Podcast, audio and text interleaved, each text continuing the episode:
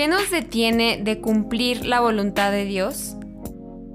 Cuando Dios nos pide que hagamos algo, podemos tener mil pretextos para no cumplir lo que Dios nos está pidiendo.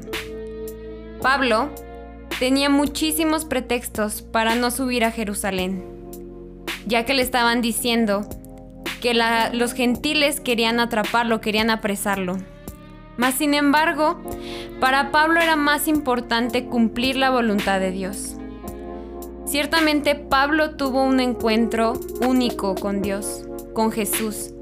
Y ese encuentro fue lo que lo motivó a poder seguir cumpliendo la voluntad de Dios, sin importar que su vida corriera riesgo. Y Pablo decía, yo estoy dispuesto no solamente a ser atado, sino más aún a morir en Jerusalén por el nombre del Señor Jesús. Cuando nuestro propósito es cumplir lo que Dios nos ha llamado a hacer, no importa lo que pueda atravesarse, no importan las dificultades que se nos puedan presentar, sino que nosotros sabemos que incluso si nuestra vida corre riesgo, cuando cumplimos ese propósito, la voluntad de Dios, podremos cumplir realmente lo que Dios nos ha llamado a hacer. Debemos cerrar nuestros oídos a aquellas voces que no provienen de Dios.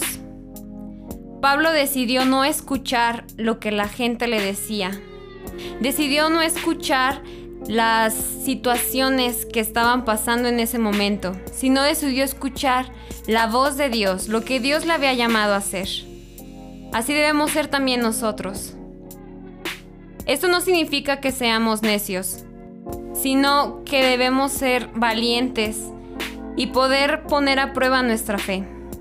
Actuar por fe y no por vista tomando en serio el compromiso que tenemos con Dios. Ciertamente, el caminar con Dios no es algo fácil. No es algo que simplemente nazca de nosotros, sino que es algo difícil.